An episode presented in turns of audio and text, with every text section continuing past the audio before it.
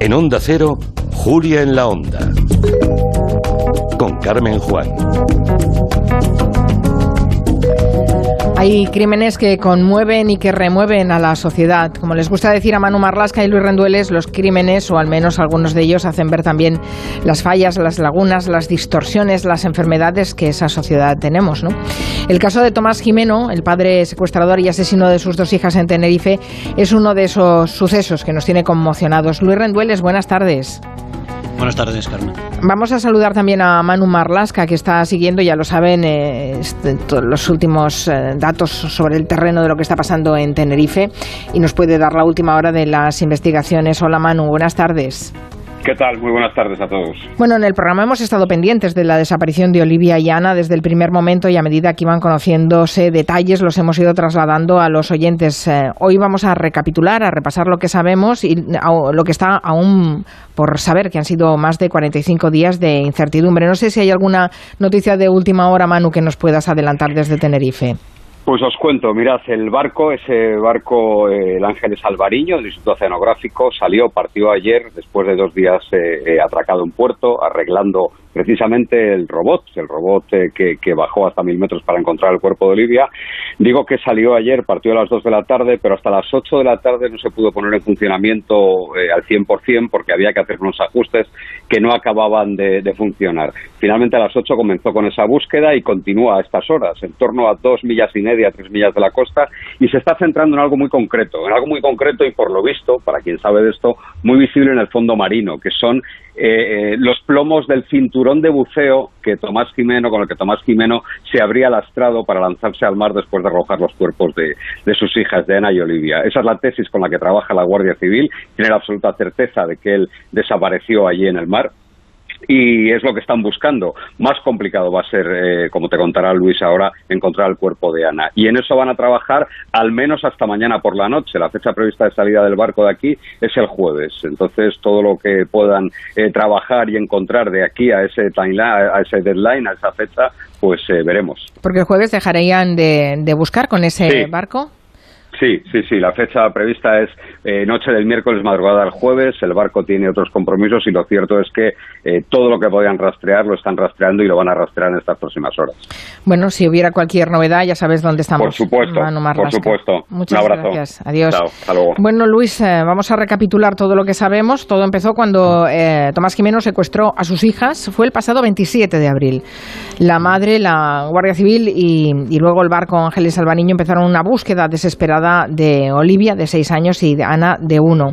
Eh, como nos ha recordado Manuel, el cadáver de Olivia fue rescatado la, la semana, la semana pasada.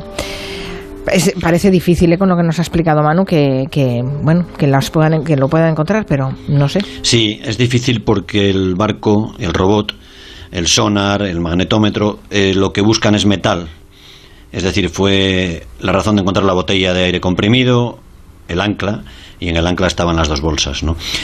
Ya nos parece un milagro que el barco diera con el cuerpo de Olivia, que estaba dentro de una gran bolsa de las que se usan para llevar raquetas de tenis y de pádel, cerrada con dos cremalleras. Dentro de la parte más amplia de esa bolsa enorme estaba el cuerpo de la niña. Y en la más estrecha el padre había colocado piedras que había recogido de, de su finca para que cayera más al mar, para que pesara más. Esa bolsa iba con otra gemela, casi idéntica, que también fue encontrada por el barco estaba unida al ancla de la lancha de Tomás Jimeno, pero esta segunda bolsa tenía la cremallera abierta. Y los investigadores creen que el cuerpo de la pequeña Ana, que no había cumplido dos años todavía, no llegaba a un metro de estatura, salió y fue arrastrado por la corriente a otro lugar del océano.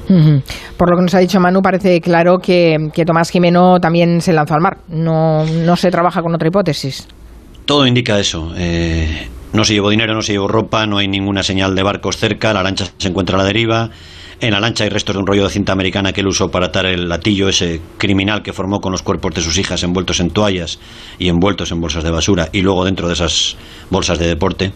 De la lancha falta ese cinturón que te decía Manuel, un cinturón de buceo de plomo de unos 8 o 9 kilos de peso.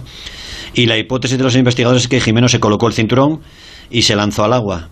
Si fue así, cayó muy rápido, muy profundo, pero su cuerpo no se ha encontrado. Y hay algunos, algunos investigadores que nos apuntan que quizás en un último impulso de supervivencia, no es fácil suicidarse por ahogamiento, se quitó el cinturón y quizás intentó subir otra vez a la superficie y la corriente pudo arrastrar su cuerpo hacia otra zona. Claro, han sido más de 40 días eh, con esta búsqueda sin tener mm, mayores informaciones y eh, se han mm, barajado eh, teorías de todo tipo, ¿no? Que podría estar vivo, que podría estar escondido en algún lugar. Todo esto se ha descartado. Sí, parece casi imposible. No se llevó ropa, como te decía, ni dinero ni teléfono móvil, no volvió al puerto, ahí hay cámaras, no hubo ningún barco que pasara por la zona. Antes de cometer los crímenes hizo una especie de herencia macabra de reparto de dinero, y de bienes entre sus conocidos, su nueva pareja, sus padres. Tras su segunda salida al mar, no vuelve. Tendría que haber saltado, llegar nadando a un barco que nadie hubiese detectado, que le ayudara a llegar a incógnito a otro punto de Canarias. Es muy, muy, muy improbable. La Guardia Civil y la jueza creen que su cuerpo está también en el fondo del océano y allí, allí lo están buscando la verdad es que ahí ya se puede recopilar alguna, recapitular algunas de las cosas que se han ido sabiendo gracias a la investigación. Recordemos que han sido casi 45 días y bueno, se han ido atando cabos, ¿no? Eh, mm. Y por ejemplo, ahora ya sabemos bastante lo que ocurrió el día de los dos crímenes.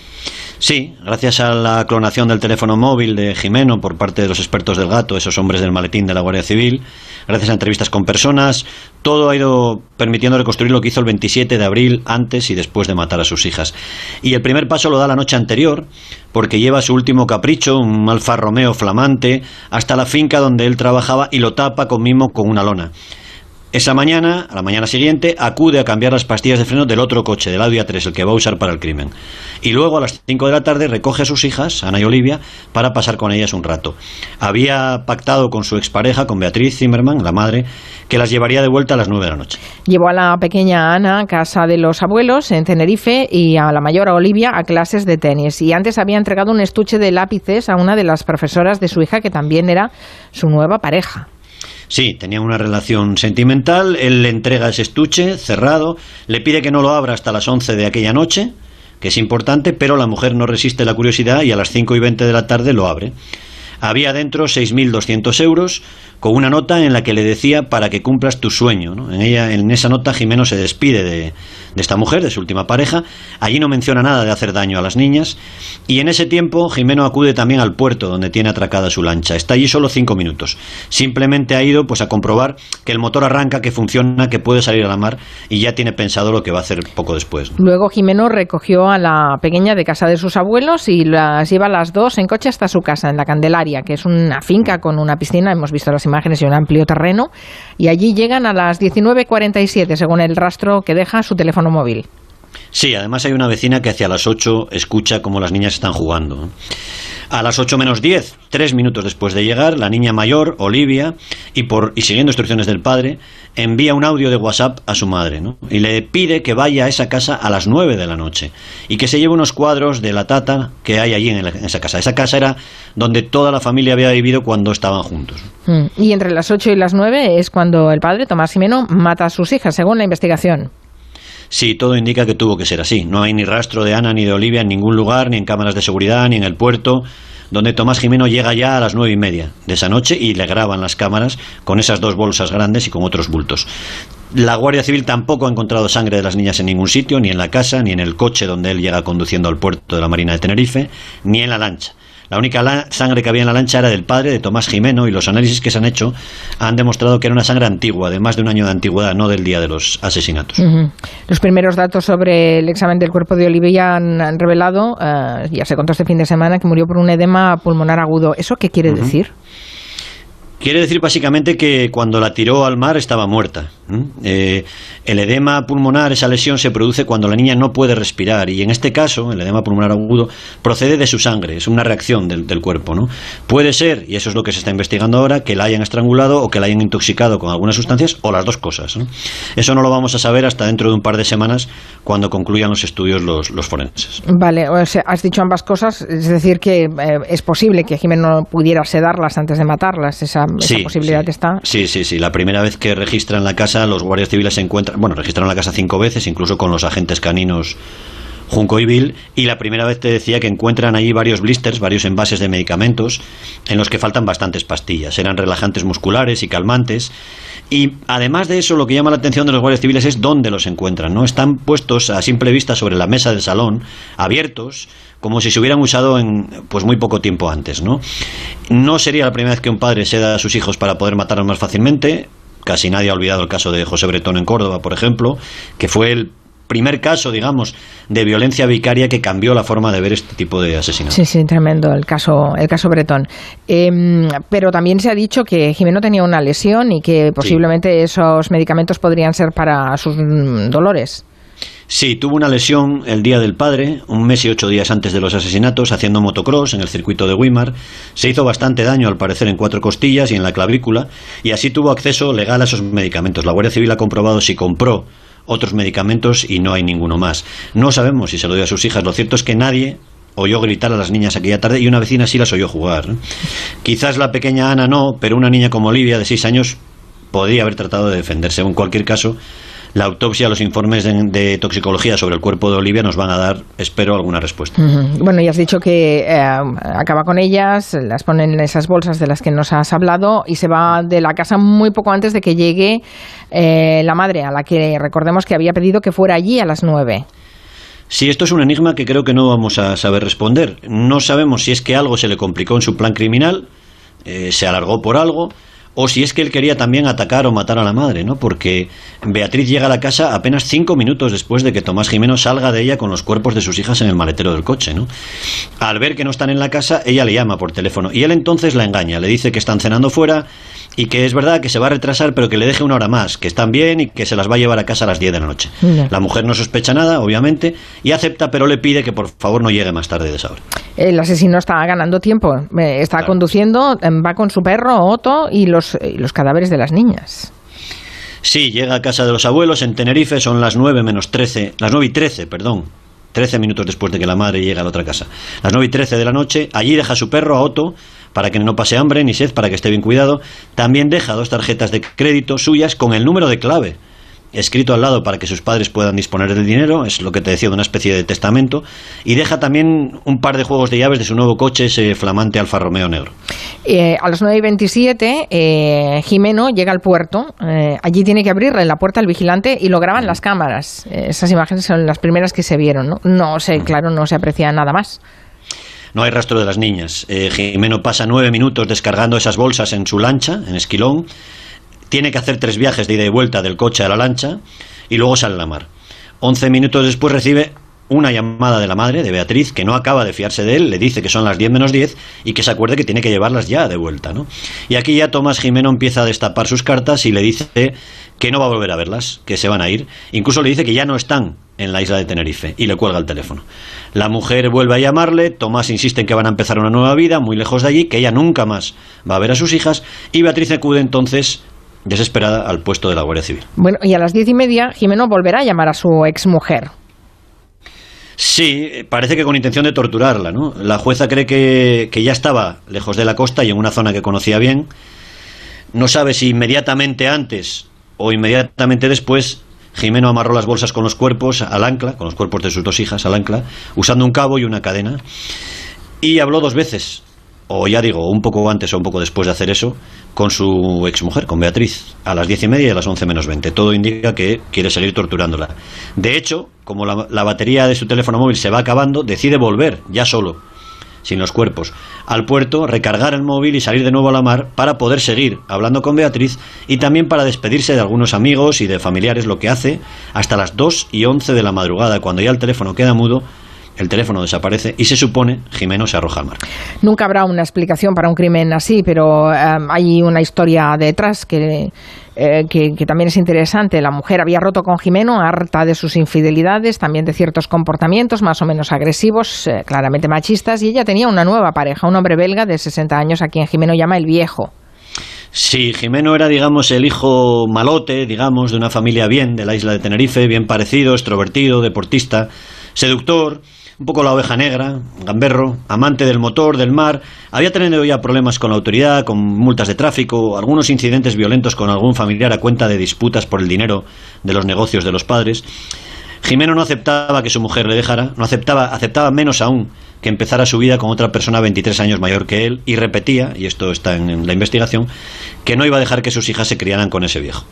Beatriz aguantó pacientemente todas esas salidas de tono, también insultos. Ahora sabemos, antes no lo sabíamos, que durante un año Jimeno le envió casi cada día mensajes con comentarios, así lo dice la jueza, descalificativos, ofensivos y ultrajantes. No vamos a entrar en detalles, pero como casi cualquier agresor machista, las palabras zorra, puta y otras de ese tipo estaban muy presentes ahí. Pero Beatriz nunca denunció a su marido por esos insultos ni por ese maltrato en ese, en ese año. No, no, no lo hizo, tuvo mucha paciencia, decía que no quería que sus hijas dejaran de ver a su padre, incluso trató de ayudarle muchas veces, le enviaba incluso vídeos de un conocido médico, un doctor especializado en autoayuda, en las que se habla de empezar de nuevo, de rehacer la vida después de una ruptura.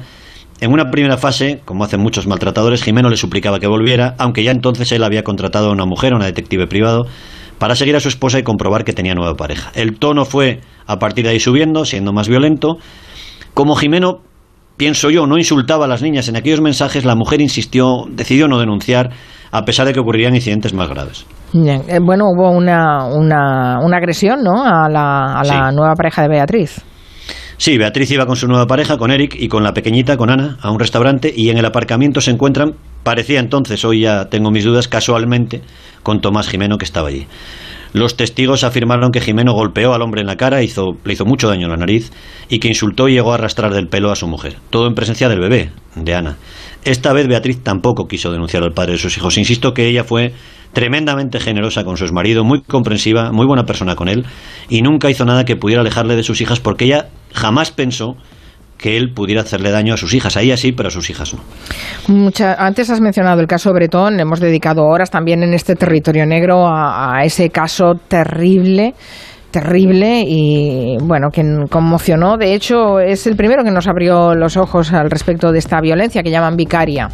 Bueno, fíjate si estábamos atrasados que hasta que Bretón mató a sus dos hijos para hundir la vida de su mujer, porque su mujer quiso separarse, no teníamos ni estadísticas en España de menores muertos a manos de sus padres por ese motivo. ¿no? Hasta 2013, dos años después del crimen de Bretón, no hay datos. No sabemos cuántos menores, no sabemos cómo era la violencia vicaria, que desde luego que existiría. Y lo cierto es que desde que hay datos, desde hace siete años y medio, hay 41 menores asesinados por sus padres, aunque hay algunas ONGs que suben esa cifra hasta 46. Hay cinco casos que, digamos, están en estudio.